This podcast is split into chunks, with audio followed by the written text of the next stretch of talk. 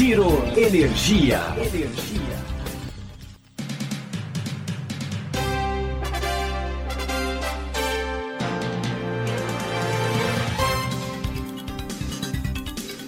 Olá, esse é o Giro Energia, o podcast sobre o setor de energia patrocinado e desenvolvido pela Econ Energia. Eu sou Roberto Rockman, jornalista que cobre esse setor há duas décadas. Nesse episódio do Giro Energia, a gente vai falar sobre o cenário da economia em 2021 e o que é preciso ter em mente para definir as planilhas de custos e investimentos para o próximo ano. O Brasil deve crescer em 2021, mas um conjunto de incertezas deverá fazer as empresas ficarem retraídas.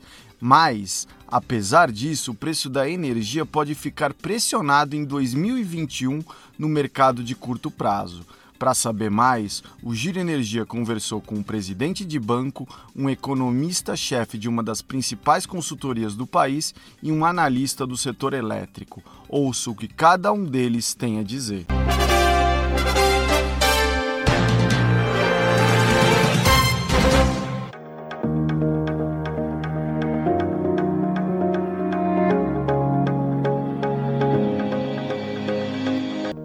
A retomada consistente da economia depende de investimentos em infraestrutura e na recuperação do mercado de trabalho. Sobre essas duas variáveis pesam várias incertezas, diz o presidente do Banco Fator, Gabriel Galípolo. Eu queria fazer para você, como que você vê o cenário macro Brasil 2021. Tem um monte de gente agora sentando ali nas planilhas, vendo como é que vai aí projetar 2021. O que, que você está falando para os teus clientes? O que, que você está enxergando 2021? É, eu, eu, acho assim, a gente vem numa retomada agora, muito em função até dos programas de auxílio de renda, né, que ocorreram, e também de um, de um consumo que ficou represado em grande medida. A gente está vendo alguns setores como materiais para construção, né, é, é, supermercados está crescendo também, parte de, de, de, remédios, drogarias, né?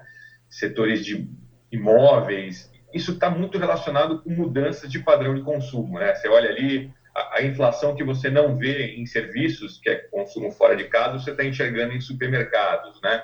É, as pessoas estão passando mais tempo em casa, é normal que elas gastem mais com, com, com a questão da casa. Tem gente fazendo construção, aproveitando fazer construção em cima disso mas também está muito relacionado com a política de juros, vamos dizer assim. Né? Então, uhum. a gente está com juros extremamente baixos, né? É, comparativamente historicamente, apesar de ser mais alto do que comparado lá fora. E aí acaba acontecendo, está é, tá acontecendo nesse momento uma grande discussão em torno disso, porque existe por parte do mercado financeiro uma grande expectativa em função do que, que vai ser esse debate sobre as reformas e a questão do teto que foi postergado para pós-eleição, né? Este cenário que ficou postergado para pós-eleição, discussão do teto e reformas, o mercado precificou um aumento do risco fiscal para o país, elevando as taxas de juros previstas, né? ou seja, machucando o que a gente chama o valor dos títulos públicos e aumentando o prêmio de títulos públicos, ou seja, dizendo para o governo, eu vou cobrar mais prêmio para você se refinanciar. E aí, tanto o Banco Central quanto o Tesouro adotaram uma política de se refinanciar encurtando o duration da dívida. O que, que é isso? Ou seja, ele, ele, parou de rolar com títulos mais longos, que estavam com prêmios muito mais altos, com, de 7% a 9%, aí chegou até em março, bateu 11%, né? mas vamos botar aí de 7% a 9% esses títulos públicos. E aí ele passou a encurtar é, é, essa dívida, falando assim, olha, se, se no curto prazo meu juros está mais barato, é, e eu não tenho um problema de me refinanciar, porque afinal do final das contas eu sou o próprio governo, eu consigo me refinanciar em última instância é, é, é no curto prazo, é, eu vou me refinanciar no curto pagando menos juros, né? E isso está gerando um pouco de queda de braço ali, né? Está reduzindo o custo da dívida, mas está gerando um pouco de queda de braço. Mas ainda que tenha essa queda de braço, a gente está assistindo juros baixos uhum. e a escassez de títulos de longo prazo que, do governo que antes tinham uma alta liquidez e pagavam bastante prêmio. Uhum. Então, com isso, começam a escassear as oportunidades de rentabilidade mais alta. Ou seja, quem tem dinheiro vai ter que correr um pouco mais de risco. Quem estava viciado em comprar títulos públicos longos e receber uma taxa longa, se eu pudesse resumir de maneira quase chula aqui, é o governo está dizendo, você não, não vai ser em cima de mim que você vai ganhar 9% ao ano durante 10 anos. Você O quer- que abre uma vai- janela para infraestrutura. Aí tem os dois lados que são interessantes.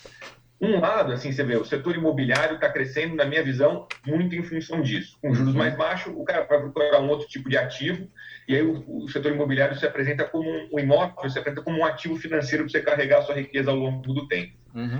Um segundo ponto são, são as ações mesmo. Na bolsa é uma forma de você correr mais risco e você vai para lá. Mas, curiosamente, esse ponto que você colocou é, é um ponto super interessante, que é utilities, que é justamente é, o setor que está relacionado com infraestrutura, são, estão sendo penalizados. Por que, Uhum. que eles estão sendo penalizados? Qual é a leitura do mercado? Esse é um setor que precisa se financiar com juros de longo prazo.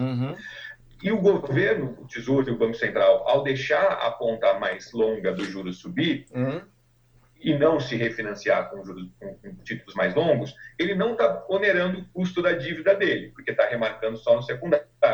Mas como essa taxa de juros do governo ela referencia a taxa de juros da economia como um todo, ela está dando a, a sensação, com razão, de que quem precisa se financiar no longo prazo vai pagar mais caro, vai ter que pagar um custo mais alto, porque os juros básicos de longo prazo está mais caro. Quem são empresas que precisam se financiar no longo prazo? Utilities, que são ativos de longo prazo de maturação. Então, isso está tá, tá machucando um pouco. Uhum. E aí entra uma discussão que, é, que eu acho que é interessante, que é entender, é, eu, eu realmente acho Uhum. que para a gente falar em uma retomada do, do crescimento efetivo no país, Uhum. a gente depende desses investimentos de infraestrutura, a gente depende de uma retomada de infraestrutura. Uhum. Eu acho que você vai ter facilidade para encontrar financiamento no mercado, facilidade entre aspas aqui, para ativos que são ativos já performados, processos de vendas de ativos existentes, mas para novos investimentos, que é aquilo que a economia realmente precisa, com a esticada dos juros mais longo, isso dificulta esse tipo de financiamento. E a gente precisa entender se bancos como o BNDES e a Caixa vão voltar a exercer algum tipo de papel relevante Tá. para ofertar financiamento para projetos que são essenciais do ponto de vista econômico e social, né? É, ou se, se se o Banco Central, a partir da, da- da emenda constitucional que autorizou a fazer isso, vai atuar nesses títulos mais longos para tentar fazer aquilo que a gente chama de achatar a curva, ou seja, vai entrar ali aumentando o preço desses títulos de longo prazo para que o, a- o yield, para que a- o prêmio deles reduza um pouquinho e facilite a vida de quem precisa se financiar no longo prazo. Para a gente ter uma, uma retomada consistente da economia, ainda fica difícil da gente ver essa retomada por conta de todas essas incertezas. Enxergar uma retomada consistente é enxergar um aquecimento no mercado de trabalho, né? E aí, é, até por isso, quando a gente vê essa queda de braço aí dos títulos mais curtos que estão pagando, o, mercado está exigindo um prêmio um pouco maior, ela começa a se reverter numa discussão por parte do mercado de que está pedindo um pouco mais de Selic, né? E a gente aqui não vê nenhum tipo de movimento do ponto de vista econômico de pressionar por mais Selic, justamente pelo ponto que você falou. Eu não consigo enxergar um dinamismo de reaquecimento no mercado de trabalho, e sem reaquecimento no mercado de trabalho eu não consigo enxergar inflação. Inflação entendida como uma alta consistente dos preços decorrentes dessa demanda, né? Então, assim, eu não, eu não vejo esse mercado de trabalho reaquecendo desta maneira. E aí, pelas duas razões, porque eu acho que falta ainda é, é, uma expectativa de demanda consistente para provocar ampliação de capacidade produtiva, novos investimentos, novas contratações, né? Uhum. Assim, a gente se aproximar ali é, de, de, de, de ocupar toda a nossa capacidade que ainda está ociosa. Uhum. E existe um- uma questão estrutural também, né? É, a gente percebeu que nos últimos anos, aquilo que a gente entendia como emprego formal mesmo, ele praticamente vem sumindo. A gente tem hoje a maior parte da população economicamente ativa está na informalidade, né? Está nessa lógica que a gente chama de empreendedorismo, de um lado, se quiser ver positivamente, ou de precarização, se a gente quiser ser um pouco mais crítico, né? Uhum. E esse é um tema que eu acho que não está colocado com clareza na mesa, né? Uhum. porque é, isso vai mudar completamente uma diversidade de questões que envolvem desde o sistema de seguridade social Uhum. até a lógica de despesas e arrecadação para a questão da política fiscal. Uhum. Essa pessoa que está num sistema um pouco mais precarizado, ela não pode ficar doente, ela não tem direito a férias, ela dificilmente vai conseguir contribuir para a Previdência para se aposentar, Uhum. e essa pessoa vai demandar do Estado isso, o Estado não vai poder abandonar ela, né? Uhum. e, e não vai ser mais na condição é, de um sistema de segurança que está tá calcado na, na, na, legislação trabalhista, porque esse cara não tem um contrato formal de trabalho, né? Uhum. E aí entram essas discussões com programas de transferência de renda. E aí eu acho que isso volta para a nossa primeira conversa, né?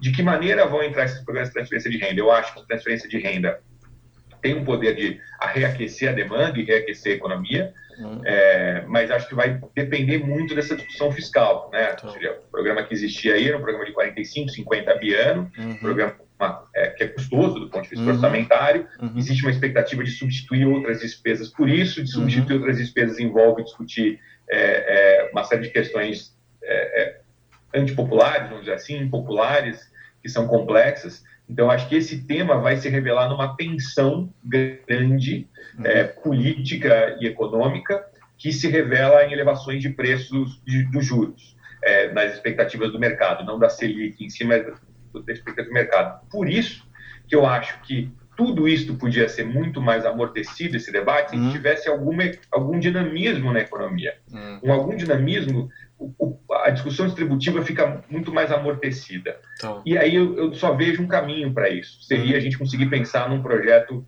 que a gente já conversou em outras oportunidades de, de, de, de fomento a uma infraestrutura verde. Né? E aí acho que o financiamento de longo prazo com bancos públicos fazendo crowding in de poupanças como, como fundos de previdência é, e a gente focar em setores que geram essas externalidades positivas e que têm capazes, capacidade de ser intensivos em, em geração de emprego e ganho de produtividade, seria essencial. A economia brasileira deve crescer 2,2% em 2021, diante de várias incertezas. As empresas deverão proteger o seu caixa e reforçar os programas de eficiência diante da pressão de alta de custos, reflexo do câmbio e do desmantelamento de cadeias globais com a pandemia. Quem explica é o Sérgio Vale, economista-chefe da MB Associados. Como é que vocês estão enxergando aí 2021?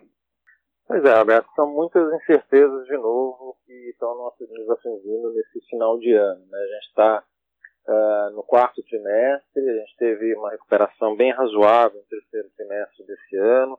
Alguns elementos foram extremamente importantes, o auxílio emergencial teve um ponto uh, relevante na recuperação, uh, especialmente do varejo nesse período. O agronegócio, que é um peso importante na economia brasileira também, conseguiu alavancar alguns estados, algumas regiões que têm uma dependência forte desses segmentos. E a gente teve uma quarentena que não foi um lockdown estrito como a gente viu lá fora. Né? A atividade acabou não é, sendo tão paralisada como a gente viu em outros lugares, especialmente na, na Europa. Né?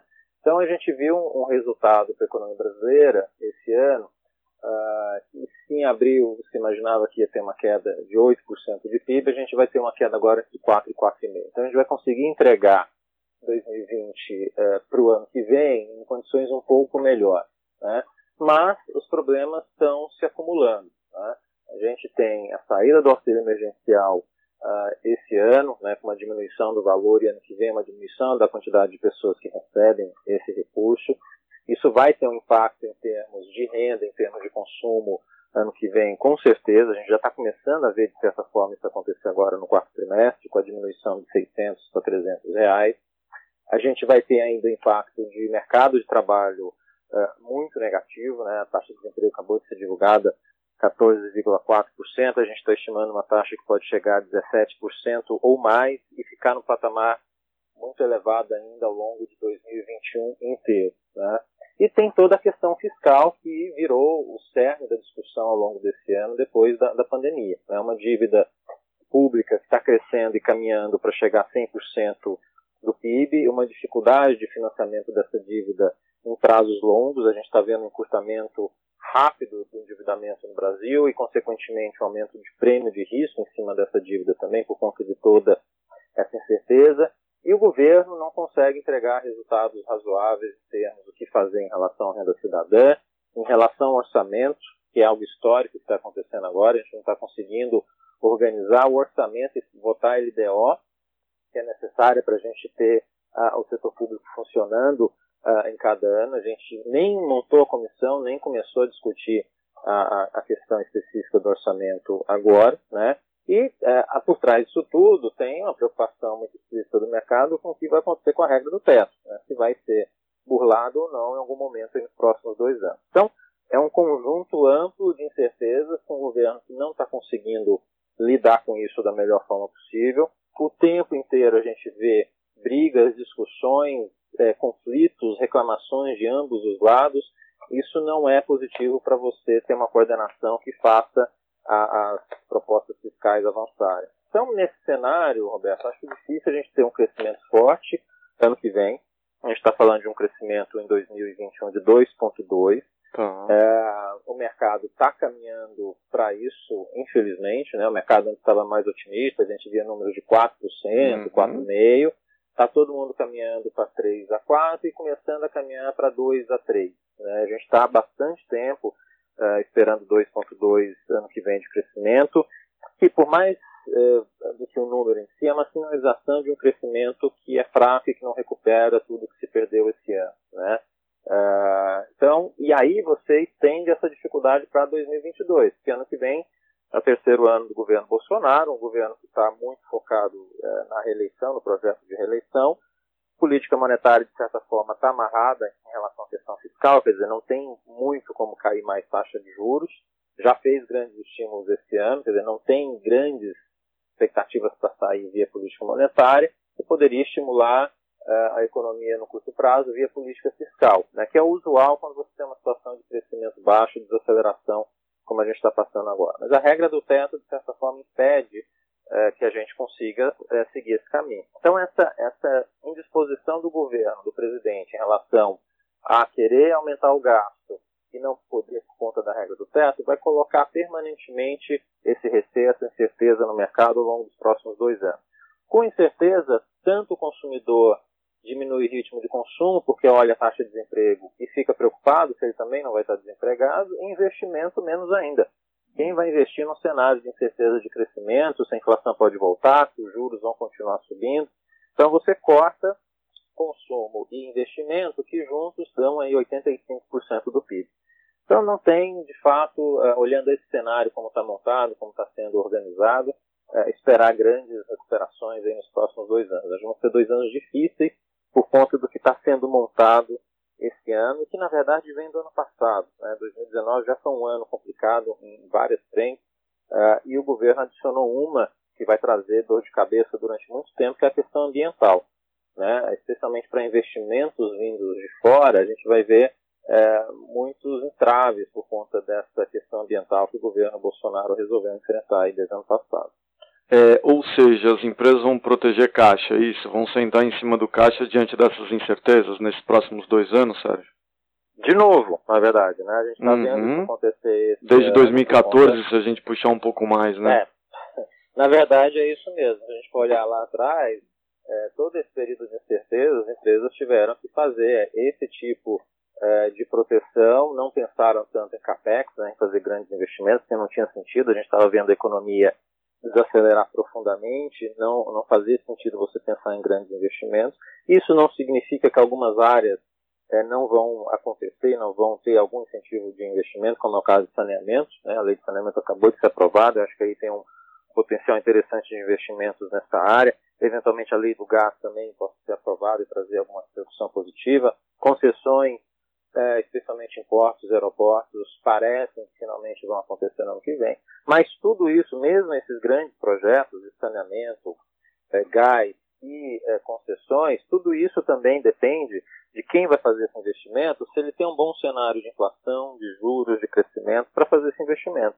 Então, antes de qualquer grande é, é, pensamento sobre investimentos no Brasil, você precisa ter essa estabilidade macro. Se você não tem essa estabilidade macro, a empresa tem que pensar no dia a dia, no curto prazo. E aí ela, infelizmente, tem que pensar no seu, na sua geração de caixa de curto prazo para conseguir passar por aquela situação de crise. Coisa que a gente já viveu tantas vezes no passado, com certeza, no Brasil. Uhum, e redução de custos sempre, né? Ainda mais do que já estava sendo feito, né? É, aqui você tem uma preocupação, né, Roberto? Porque a gente está diminuindo custos de fato há bastante tempo, né? Desde o início da crise mais profunda em 2013, 2014, 2014, a, a questão de gerenciamento de custos por parte das empresas é uma constante. E esse ano trouxe uma preocupação a mais, que é o seguinte, olha, dado que não tem uma demanda que está sancionando o crescimento, a não ser em alguns segmentos, como alimentação, material de construção, móveis, eletroeletrônicos, por conta do auxílio emergencial, uh, eu não tenho como repassar intensamente a pressão de custos que eu estou tendo. Né? E a gente vê uma pressão de custos que vem por conta do câmbio e tem uma pressão de custos que vem por conta de todo o desmantelamento que a gente teve da produção industrial no Brasil e lá fora também por conta da pandemia. Então a gente está uhum. vendo os custos, né, os indicadores de preço no atacado subirem de uma forma vigorosa. Está né? Uhum. Tá subindo em torno de 30% no acumulado em 12 meses, algo que a gente não vê há muito tempo. Então você tem uma compressão, uma diminuição muito intensa da margem é, na ponta final, especialmente do varejo, muito grande. Né? Então, além do gerenciamento de custo tradicional que a gente tem feito ao longo dos últimos anos, você tem uma diminuição é, concreta da margem, e aí não tem muito o que fazer por conta de, dessa pressão muito avassaladora de custos que a gente está vendo esse ano. Uhum. Né? Então, talvez é, é, uma situação ainda mais complicada em relação a outros momentos de crise que a gente teve no passado. Né? Talvez em crises como de 2008, como de 2014, 2015, a gente não teve uma pressão de custos como a gente está tendo agora nessa intensidade. Né? Isso agrava a situação fragiliza mais as empresas e coloca essa dificuldade adicional para 2021. Mesmo com a economia não devendo ter uma retomada forte em 2021 e com uma sobreoferta estrutural nesse e nos próximos anos, os preços no mercado de curto prazo poderão ficar elevados em 2021. Por quê? Quem explica é o diretor técnico da PSR, Bernardo Bezerra. Tava querendo primeiro te perguntar como é que você vê o cenário aí para energia em 2021 em relação a PLD e PLD horário. PLD horário vai ter algum impacto para alguns poucos setores? Como é que você está vendo isso, Bernardo? O maior agente impactado, na verdade, é aquele que assinou contratos no passado sem se preocupar muito com uma cláusula que chama cláusula da modulação o Brasil, como durante muito tempo a gente teve pouca diferença de preços entre os patamares, muitos contratos que foram firmados são contratos onde o consumidor ele permitiu que a modulação seja feita por parte do, do vendedor. Muitas vezes ele não se preocupou com isso nem, nem tinha conhecimento do que significava essa cláusula. Vezes o, o vendedor também assumiu o risco da modulação da carga por parte do consumidor, também por ver que historicamente os preços eram muito parecidos entre os patamares.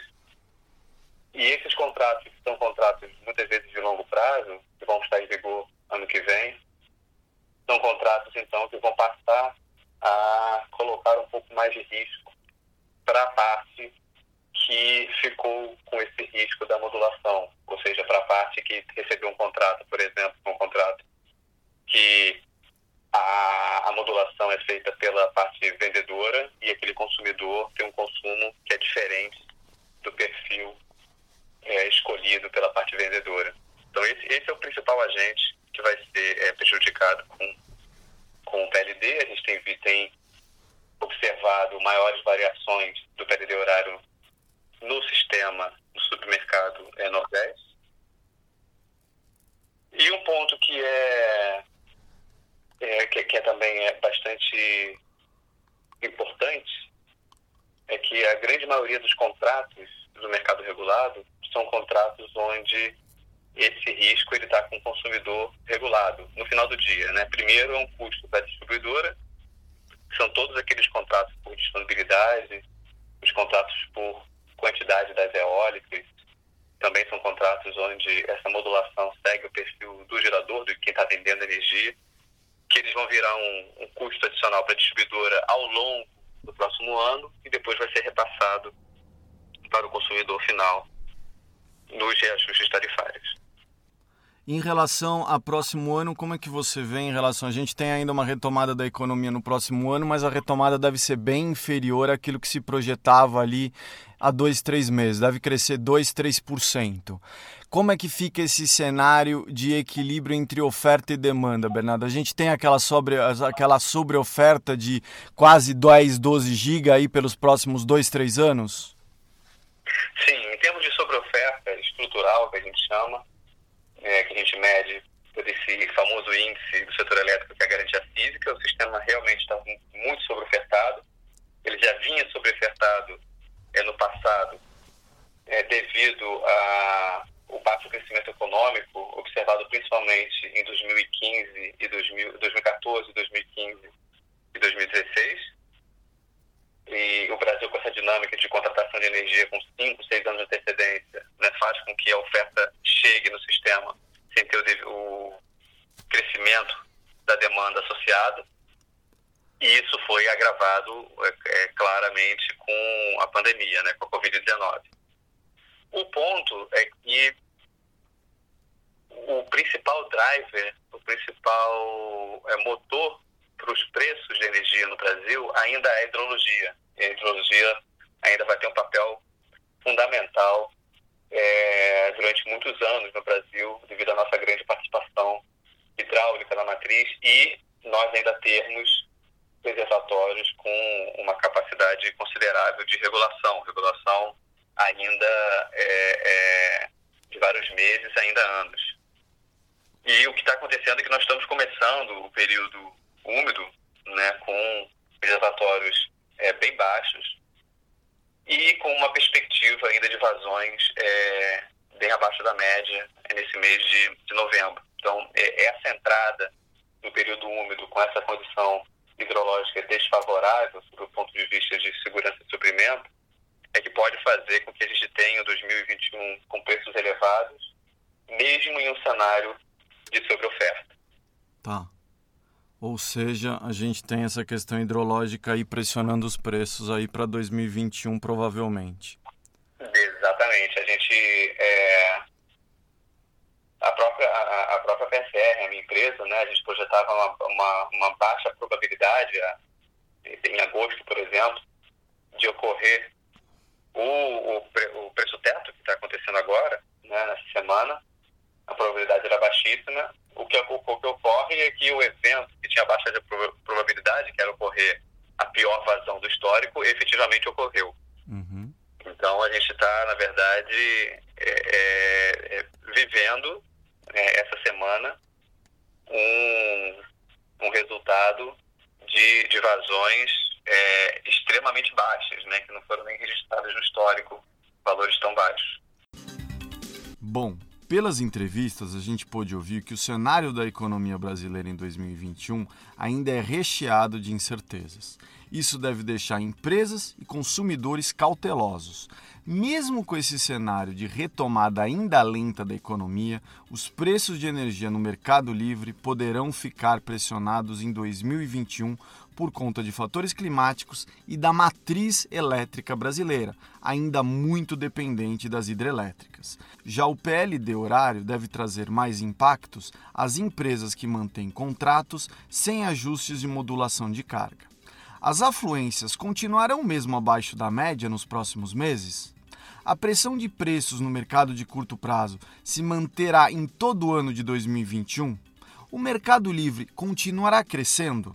Vale a reflexão. Obrigado pela sua audiência. Eu sou Roberto Rockman e esse foi o Giro Energia, o podcast sobre o setor de energia patrocinado e desenvolvido pela Econ Energia. Até em breve.